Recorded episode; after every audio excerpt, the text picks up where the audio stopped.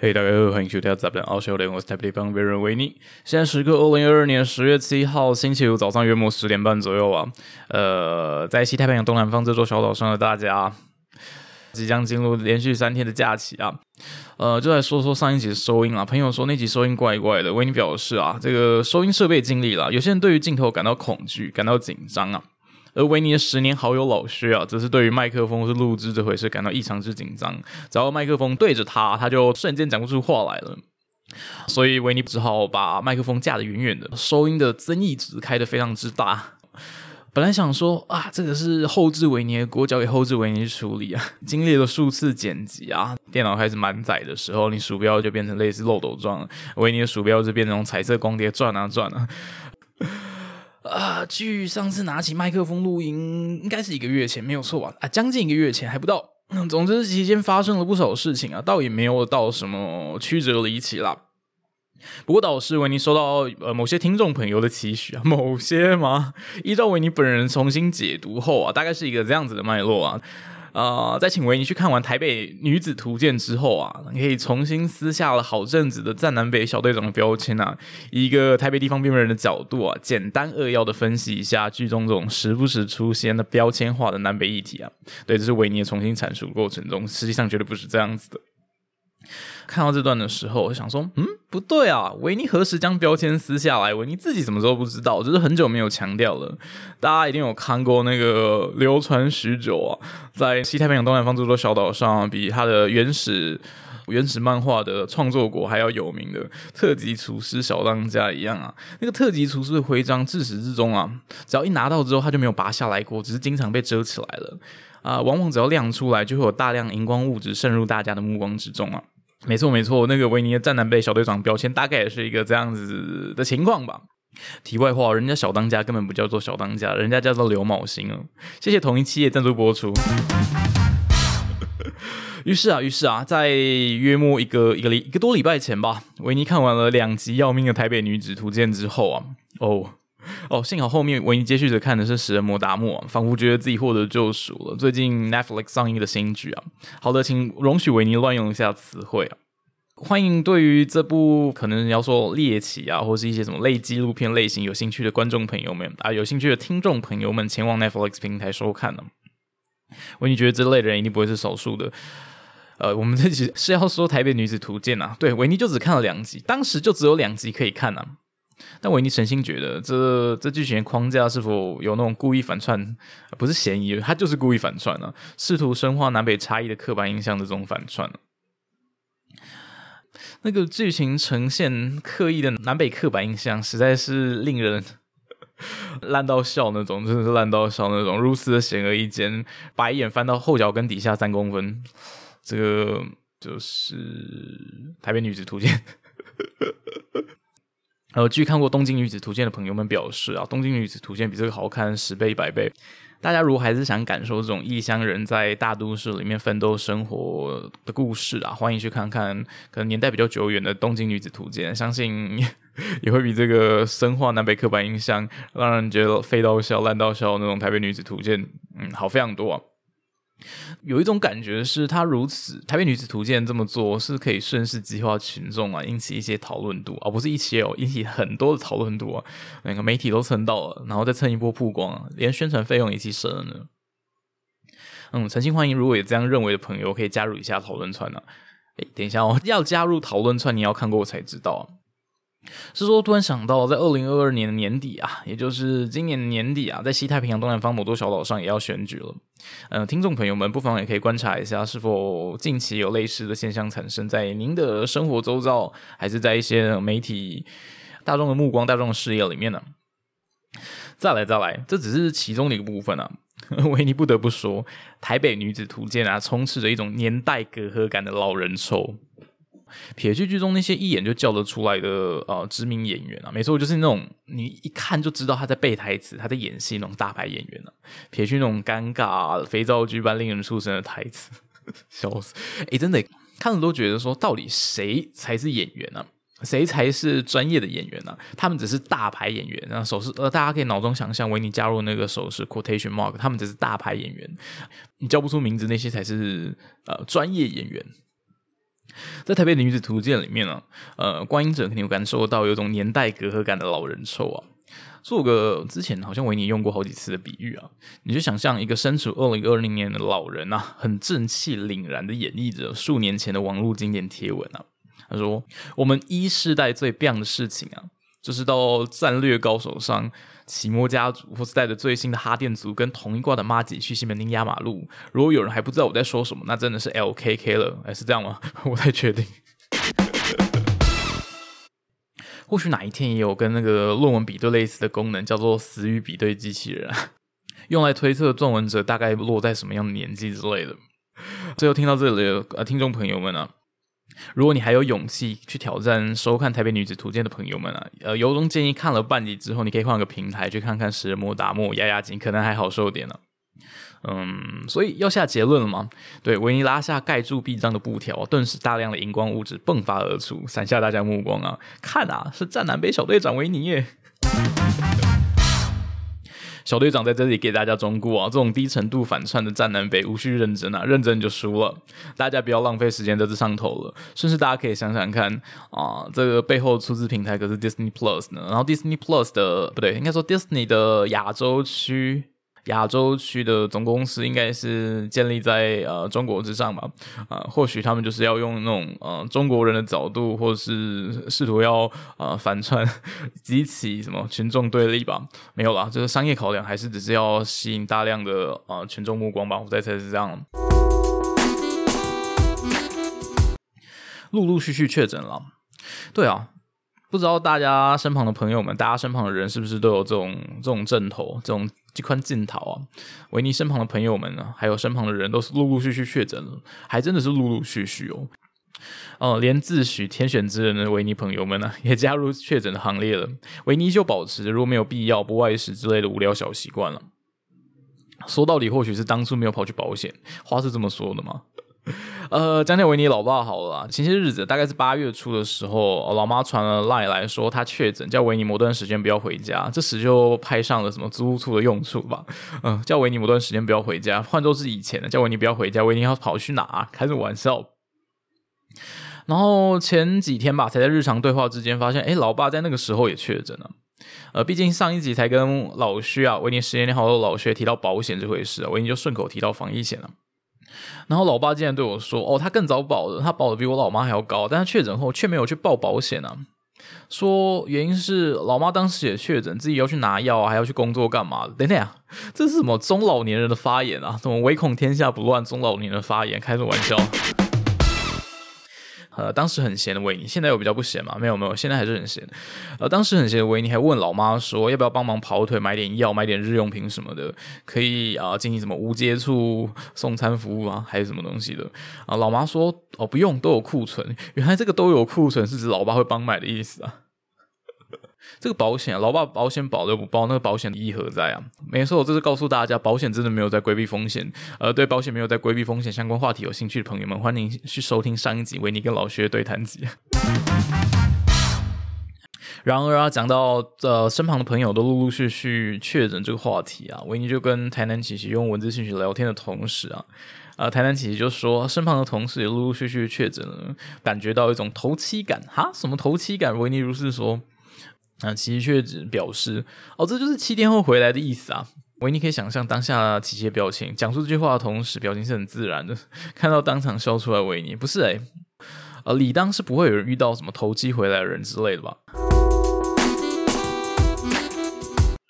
呃，本周一啊，维尼维尼期盼了好久的新电脑总算是到了，新设备总算是到了，未来没有借口说剪辑成果不良是软体的问题啊。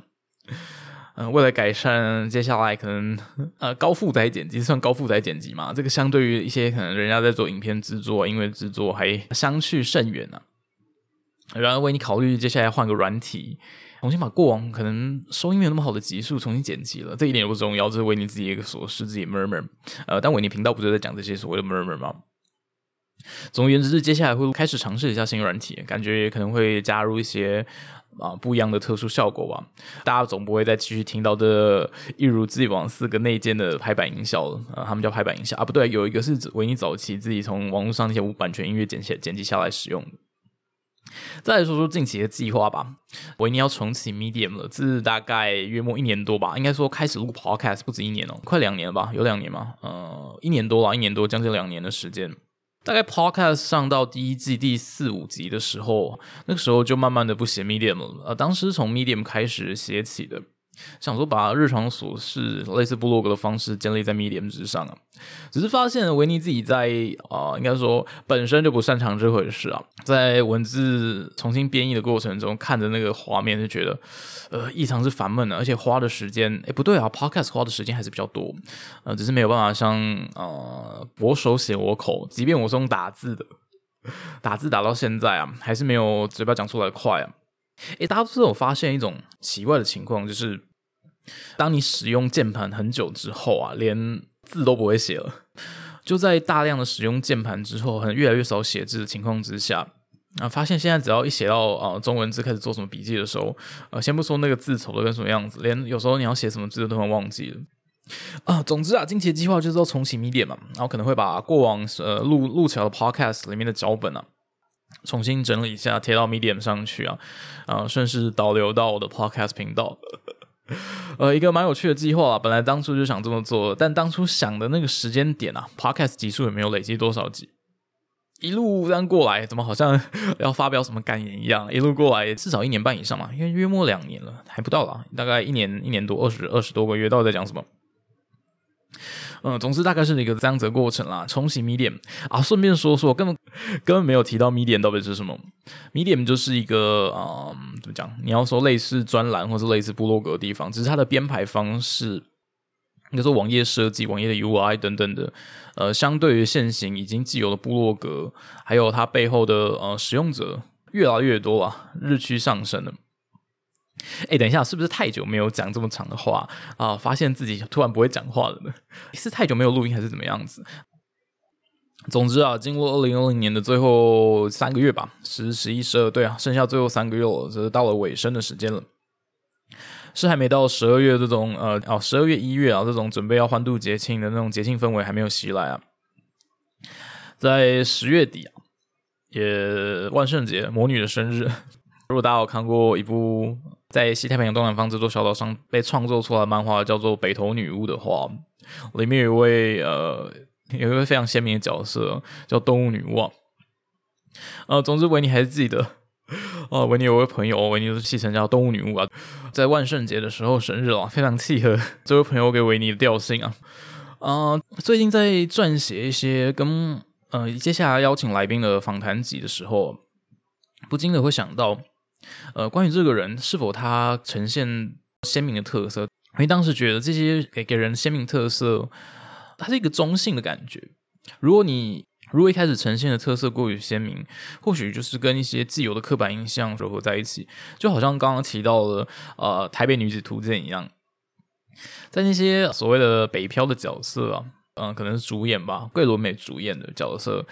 上面贴着大量的标签，大量刻板印象，但我相信不会有人一开始就是这样，不会有人完完全全照这个模板刻上去的。